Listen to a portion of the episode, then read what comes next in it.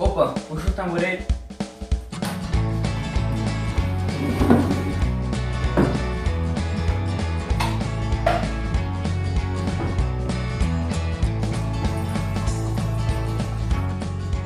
Sobre o que fala o cordel? Rapaz, eu já escrevi sobre tudo no mundo em forma de poesia. E ontem, um caba me desafiou a escrever um cordel sobre a tal La Casa de Papel. Então, já que veio o desafio, lá vai a resposta. Na minha literatura, sempre fui desafiado. Falei de temas difíceis, de assuntos complicados. Quem tiver um desafio é só mandar que eu crio um folheto de cordel. Ontem mesmo Zé Maria perguntou se eu conhecia a La Casa de Papel. Eu respondi bem ligeiro, fazendo verso e rimando. A série da Netflix que o povo tá comentando. Me diga quem nunca ouviu. E aí, já assistiu a La Casa de Papel? Não tem pra onde correr se tu chegar a morrer. Alguém pergunta no céu.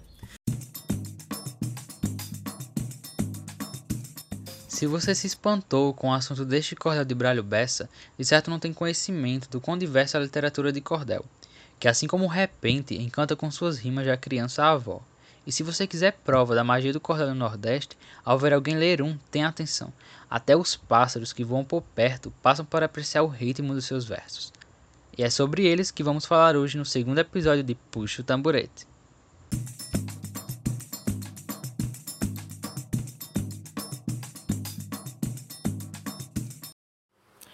Embora a literatura de cordel tenha sua origem em Portugal, ao chegar no Brasil no fim do século XVIII, ela se disseminou na região do Nordeste. Tornou-se muito comum em feiras livres onde o trovadouro lia ou cantava, assumindo assim a função de passar informações à população da época, que não sabia nem ler nem escrever. O cordelista, ele além de expressar as dificuldades e mágoas de uma região que lutava contra a seca, tinha um importante papel de repassar as últimas notícias para a população que confiava na veracidade de seus versos, até mais do que outras fontes, como o jornal. Agora, completando a informação, quando no dia 24 de agosto de 1954 espalhou-se a notícia da morte do Getúlio Vargas, a, a importância da literatura de cordel. O povo se aglutinava das gares das estações ferroviárias, se acotovelando febrilmente para receber o jornal oriundo da capital, ratificando ou desmentindo a morte do Getúlio Vargas. Quando a locomotiva emitiu um grito característico antes de entrar na gare da estação, os, os pessoal se precipitavam dos vagões para pegar o jornal. Primeiro, quando um camponês, um camponês chegou e disse assim: vocês, vocês querem saber notícia de jornal, rapaz? Isso é conversa de jornal, rapaz. pois eu só acredito se sair cordel. que maravilha. Veja a credibilidade da literatura de cordel entre os camponeses. Se não está no cordel, não Se é não está no cordel, não adianta. É, é- é vago, é mentira, é conversa. É, agora, se no fim da semana sair o cordel da morte do Getúlio, aí sim. Aí eu acredito. Aí eu- Esse último áudio é do cordelista brasileiro Gonçalo Ferreira da Silva, membro da Academia Brasileira de Literatura de Cordel. Durante a década de 1960, a literatura de cordel perdeu um pouco desse protagonismo que Gonçalo Ferreira nos fala. O protagonismo na função de informar e entreter a população da época. O principal motivo foi a popularização do rádio e posteriormente da televisão. Ainda assim, o gênero literário conseguiu se adaptar e adquirir uma outra relação com seu público. E atualmente, a arte do cordel pode ser difundida em meios digitais, podendo ser divulgada mais rapidamente e acessada em todo o mundo. Realmente o tempo mudou, tecnologia nova, principalmente a questão de primeiramente do rádio de pilha, depois da televisão e de, finalmente da internet. São mecanismos de comunicação que serviram muito para a academia. A academia sempre teve esses avanços tecnológicos como aliados e não como adversários.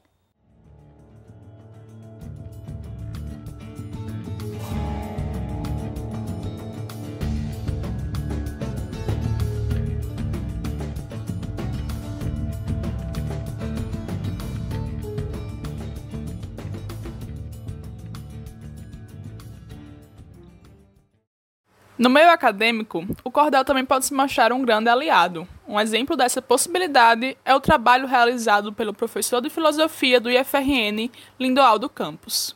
onde a partir de cordéis ele consegue sintetizar o conteúdo das suas aulas e as torna mais dinâmicas para os alunos. Ficou curioso? Trouxemos um trecho de seu cordel, a nunca vista nem ouvida peleja de João Grilo e o Coronel Pereira, para vocês. Peço licença aos senhores para fazer a narração de uma grande peleja que se deu lá no sertão, entre um velho coronel de bota chibata e chapéu e João Grilo, um sabidão. Deus, na ocasião, seu Malaquias da venda, mandou João entregar uma bonita moenda para fazer caldo de cana e um carro de banana ao coronel na fazenda. Vim trazer a encomenda, vou chegando lá da feira. Entre logo, amarelo. Deixe sua asneira. Bota aí no pé da porta, pois a sua cara morta já tá dando uma canseira. Esse coronel Pereira é primeira sem segunda, homem de muito valor. Chega a educação à bunda, eu lhe trouxe esta banana e a moenda de cana cá em cima da cacunda. Pois sou nau que não afunda, avião que corta o céu, carro tanque pelo morro, abelha fazendo mel. Tenho consciência crítica e minha razão política é passar pro xeleléu. Ponha-se no seu papel. Tu estás bestando, João. Onde é que já se viu um matuto ter razão? É coisa que bem não cabe. De política tu só sabe do dia da eleição. A coisa não é assim não, e ele deixa esclarecida. A importância do voto é de todos conhecida. Pois saiba, coronescência, que política é a ciência que conduz a nossa vida. Para o vulgo ela é tida como algo passageiro, só ligada à eleição, a mutretas a dinheiro. Mas política é mais que isso, representa o compromisso de um povo por inteiro. Eita, amarelo arteiro, é um grande prosador, não negas tua fama de cabra conversador. Não é lero, meu patrão, mas sim a grande lição de um cabra pensador. Aristóteles, meu senhor, foi discípulo de Platão, mas o mundo das ideias trocou pelo nosso chão. Escritor vasto e fecundo, foi não foi o que há no mundo, teve a sua opinião. Como grande cidadão de Atenas, onde vivia Aristóteles, escreveu: consciência e maestria, dando à sua cidade e a toda a humanidade provas de sabedoria. O velho Ari já dizia, há dois mil anos atrás, que o homem, sendo justo, é o melhor dos animais. Porém, longe da justiça, é pior do que carniça, bota a perder os demais. Por tendências naturais, o homem é um animal que só vive na cidade por instinto social procurando bem viver, criando leis para proteger o interesse geral. Fez um plano genial sobre as formas de poder. A monarquia um só homem é capaz de exercer. Alguns na aristocracia, muitos na democracia. Não é difícil entender. Procurando defender um governo equilibrado, pensou no regime médio e disse: é o adequado. Poder constitucional, onde o chefe principal é um cidadão honrado. Eita, cabra retado. Pensa igualzinho a mim. Quando muita gente ordena, o resultado é ruim.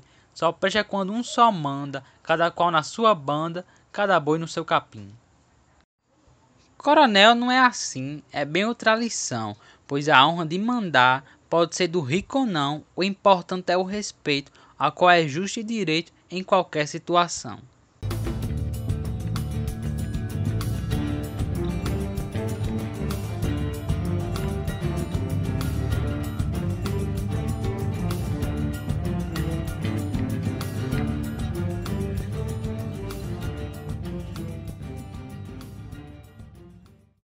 Por sua vez, o professor de matemática Aristônio Almeida nos apresenta em seus versos a história de um acontecimento cotidiano, mas que possui poder de ser simultaneamente cômico e crítico.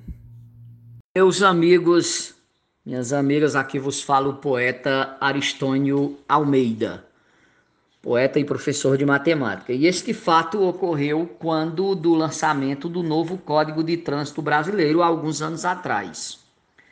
A vinda do novo Código de Trânsito da União para chofer irresponsável foi dolorosa lição. O peso das infrações modificou os padrões do trânsito mal educado. Mesmo assim, foi não foi, tem um chofer pé de boi dirigindo enviesado.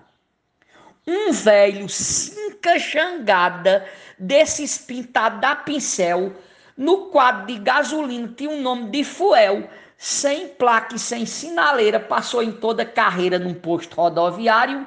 O guarda telefonou e o próximo posto parou o motorista arbitrário. Vinha no banco da frente uma mulher cochilando com um menino nas pernas, nos braços, um bebê mamando. Um chofezão esquisito, o guarda disse bonito. Ele disse andador. Nunca me deixou no prego. Até hoje não carrego triângulo e nem extintor. Cadê os retrovisores aonde o senhor botou? O do meu lado, seu guarda, uma carreta arrancou. E o do lado direito? Eu emprestei ao prefeito para botar na cinca gás. E o de dentro? Eu joguei fora, que eu não vou estar tá toda hora olhando quem vem atrás e o cinto de segurança aonde está cidadão está lá no porta-mala amarrando o botijão no gancho do escapamento. Me diga, e o documento do Detran o senhor tem? O documento de quem? Eu nunca vi e nem sei. Seu guarda, eu nunca peguei documento de ninguém. Eu vou tirar sua carta. Faça isso, meu amigo. Tá com mais de 15 anos que eu pelejo e não consigo. Toda vez que eu me apresento para tirar o documento, me dá uma tremedeira. Chega minha fala fina. Parece que a minha sina é dirigir sem carteira. O guarda olhou para a mulher já bastante encabulado e disse: Minha senhora, ele é assim sempre engraçado. Ela disse: Não, somente quando está embriagado, como hoje é desse jeito. Como ninguém é perfeito, ao invés de achar ruim, o guarda pegou e foi com o chofé pé de boi tomar uma no botequim. Era fim de expediente e o guarda tava afim.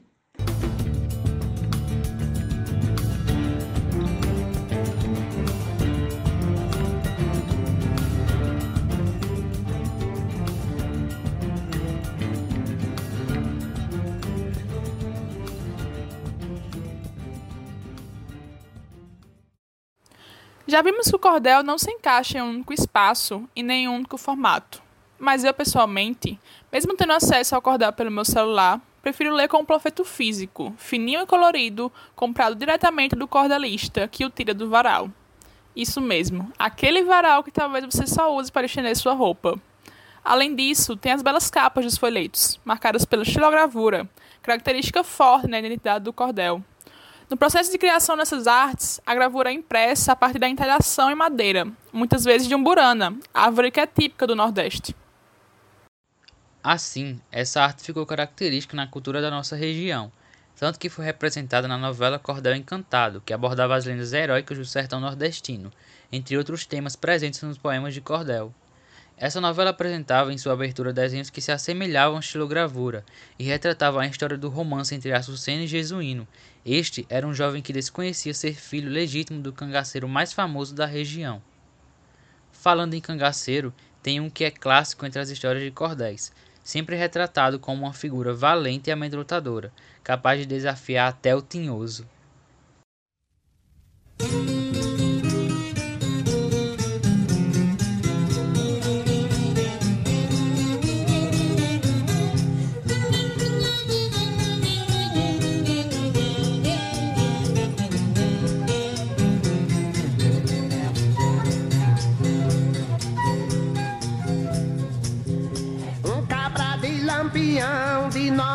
Filhão deitado que morreu numa trincheira num certo tempo passado. E agora pelo sertão anda correndo visão fazendo mal assombrado. E foi quem trouxe a notícia que viu Lampião chegar os infernos nesse dia faltou pouco pra virar. Incendiou-se o mercado, morreu tanto cão queimado que faz gosto em até contar. Vamos tratar da chegada quando o lampião bateu. Um moleque ainda moço no portão apareceu. Quem é você, cavalheiro? Moleque, sou cangaceiro. Lampião lhe respondeu. Moleque, não sou vigia e não sou seu parceiro.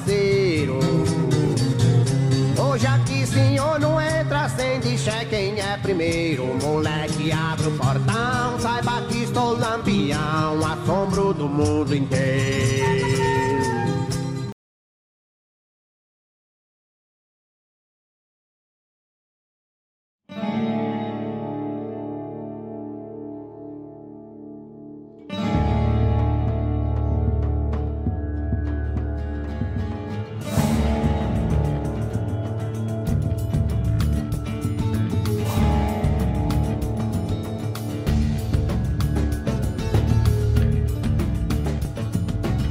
Após nossa prosa até aqui, você já deve ter percebido quão marcante é a presença do cordel no Nordeste brasileiro. Mas para falar com propriedade da importância desse elemento cultural, convidamos o cordelista seridoense de Carlos Medeiros.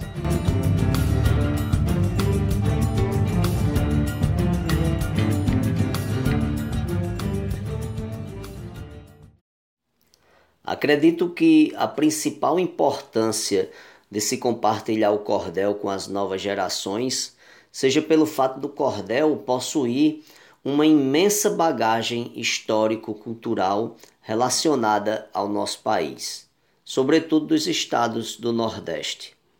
Sabemos que o cordel adentrou em terras brasileiras através dos portugueses, mas não podemos jamais desprezar o fato de que foi em solo nordestino brasileiro que ele fincou suas raízes e criou características próprias de um povo, de modo que podemos afirmar sem qualquer receio, quando mencionamos a palavra cordel, que trata-se de um gênero literário genuinamente brasileiro. E assim sendo, vale sempre ressaltar essa importância de propagação do mesmo para que as novas gerações possam, se não apreciar, mas pelo menos tomar conhecimento e respeitar essa que é, sem sombra de dúvidas, uma das nossas mais importantes formas de expressões culturais. Com segurança e saber, um pensador do passado falou que a dor e o prazer andam sempre lado a lado. E assim curso trajetórias a colecionar histórias de tristezas e alegrias, mostrando calma na dor para beijar com mais fervor as flores das poesias. Quando em meu peito um verão mostra-se longo e cruel, entendo a sua função, tento a calma ser fiel. Pois se ele mingua a esperança, acentua na bonança os graus de felicidade, fazendo valer a pena passar de forma serena por qualquer calamidade. Sou caatinga, sou sertão, ante a seca me arquiteto, na mais tristonha estação executo o meu projeto. Se a dor não me deixa escolhas, aos ventos desprendo as folhas, driblando as intemperanças. Logo volto a florescer, quando a vida faz verter os seus pingos de esperanças.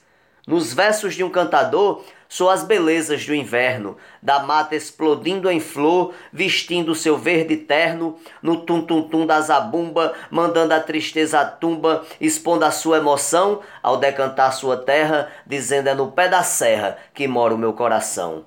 Porque o que eu gosto mesmo é ser cascata chiando, a felicidade a esmo, riacho serpenteando, o brilho no olhar da vida, roseira toda florida, perfume de amor no ar. Porto bem mais que uma angra. Eu sou um sertão que sangra e eu adoro sangrar. Viva o cordel! Uma outra manifestação artística aclamada na nossa região é o repente.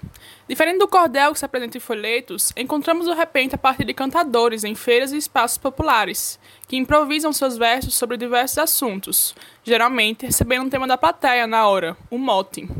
Ou nos desafios, onde os repentistas tocam versos exaltando suas qualidades e depreciando o adversário. Essa forma de interpretação se assemelha à tradição medieval ibérica dos trovadores, mas a estrutura do repente que hoje conhecemos teve início em terras paraibanas, especificadamente na região de Teixeira, no século XIX.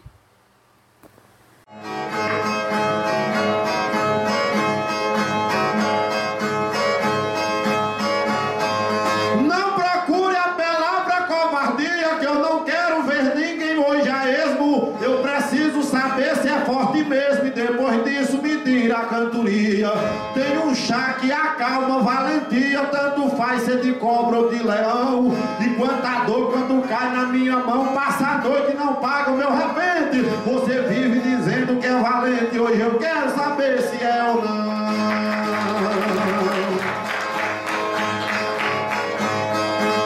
Você tem que ter mais inteligência enfrentar cantador do meu tamanho. Você ainda não tá no meu rebanho, você não chegou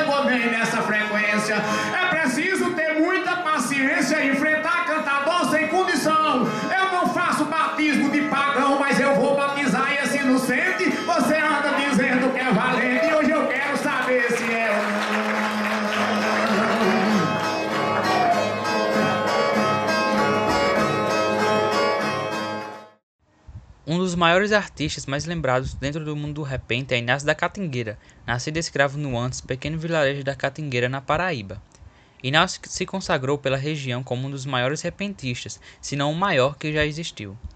Usando de seu talento nato para conseguir liberdade de seu senhor para participar das disputas de repente, conquistando até o direito de deter todo o dinheiro que conseguia das mesmas. A batalha que consagrou foi uma que ocorreu na cidade de Patos, onde por três dias Inácio disputou com Dom Romano da Mãe d'Água, considerado o maior repentista da época, mas ainda assim ele saiu vitorioso.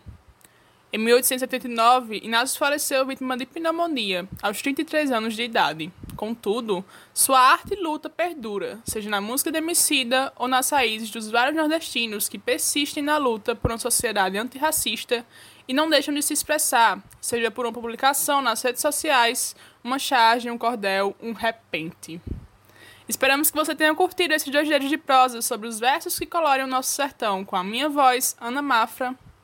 E a minha, Elder Bruno.